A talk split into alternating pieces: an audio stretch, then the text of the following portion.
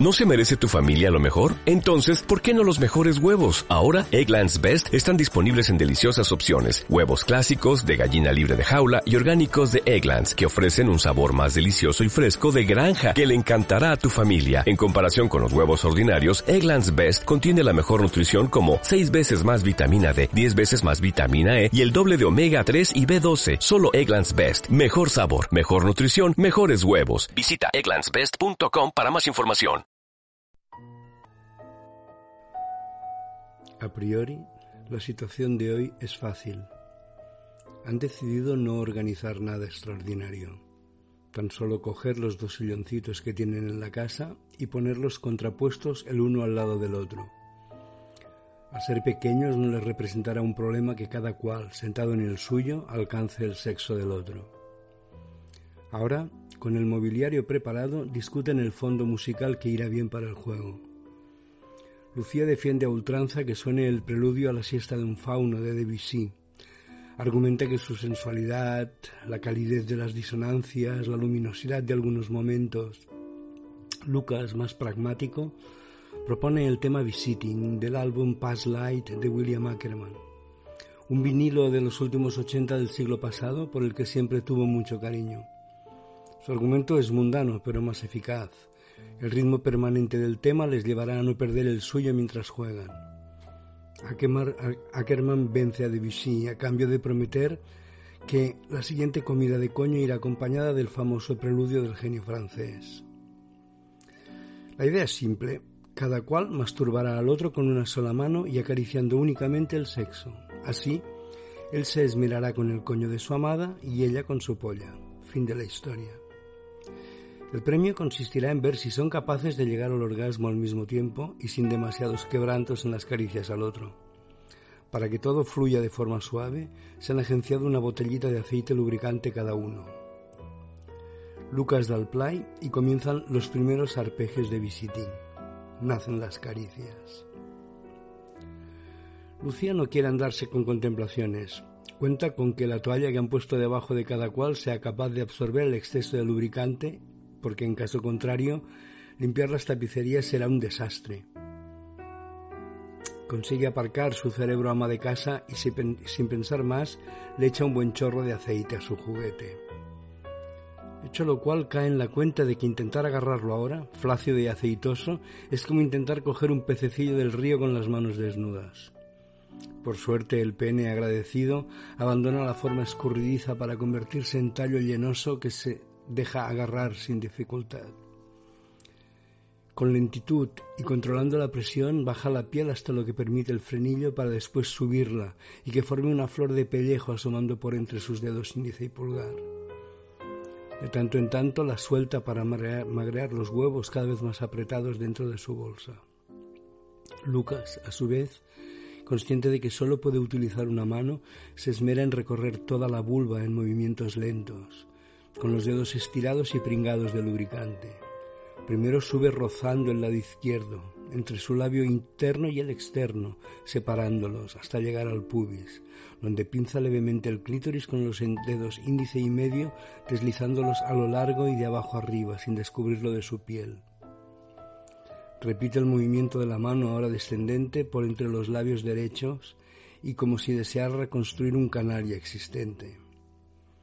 Después sitúa la mano a modo de cazoleta de forma que la palma acoja el cojín del pubis y los dedos puedan jugar con la entrada de la vagina. A cada movimiento las piernas de la amante se entreabren un poco más, deseosa de que algunos dedos jueguen dentro de ella. Pero él, en un acto de absoluta maldad, se lo niega. Prefiere bajar hasta el ano y meterle apenas un dedo en el culo. Lo suficiente para sentir cómo su músculo se tensa para relajarse después, demostrándole confianza. Las caricias de Lucas, esa forma de mantenerla en perpetua excitación, llevan a Lucía a pringarse algo más la mano y abandonar el movimiento rítmico que había aplicado al pene. Ahora prefiere magrearle todo el glande, apretarle los huevos hasta que se le escurran y después, lo mismo que hizo él, introducirle el dedo índice en el culo. Pero con una sutil diferencia. Ella, llevada por la excitación, se lo introduce tan adentro como le es posible, tanto que Lucas da un respingo acompañado de un grito de dolor. ¿Te he hecho daño? pregunta ella. Un poco por la rapidez, pero ya está. Sigue poco a poco y sin forzar, por favor. Si pudiera usar las dos manos o la boca, piensa ella, ahora podría masturbarle con la otra mano, metérsela entera dentro y sorberla a placer. Pero el juego es el que es y le toca abandonar su agujerito para cogerle de nuevo la polla y retomar la tarea, ahora con mucha más ansia que momentos atrás. Lo que le sucede a Lucía tiene su explicación. Lucas, a medida que ella abría más y más las piernas ofreciéndole el coño, le ha ido metiendo los dedos. Primero uno, y ella ha relajado la entrada de la vagina. Después ha unido índice y medio y ha conseguido la misma respuesta. Ha probado con tres puestos en cuña y han entrado sin problema, como si la vagina de la amada reclamara más alimento del habitual. Ha sido entonces que ha unido las puntas de los cuatro dedos y ha probado la elasticidad de su amada. Ningún problema no ha protestado. Ha incrementado el ritmo y sobre el ritmo sobre su polla y se mantiene allí expectante. Él mira sus manos con los cuatro dedos casi amputados y engullidos por la elasticidad de ella y se maravilla. Sin sacarlos y forzándose un poco con la muñeca, consigue alcanzar el clítoris con el pulgar y entregarse a un masaje de lado a lado o rodeándolo sin apenas presionarlo.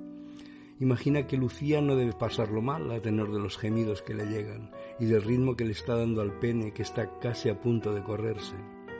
Y así es. Lucía, llevada por su propia excitación, aprieta la polla de Lucas cada vez con más fuerza. En un momento de lucidez vuelve a echarle un chorro de aceite de manera que se deslice con suavidad.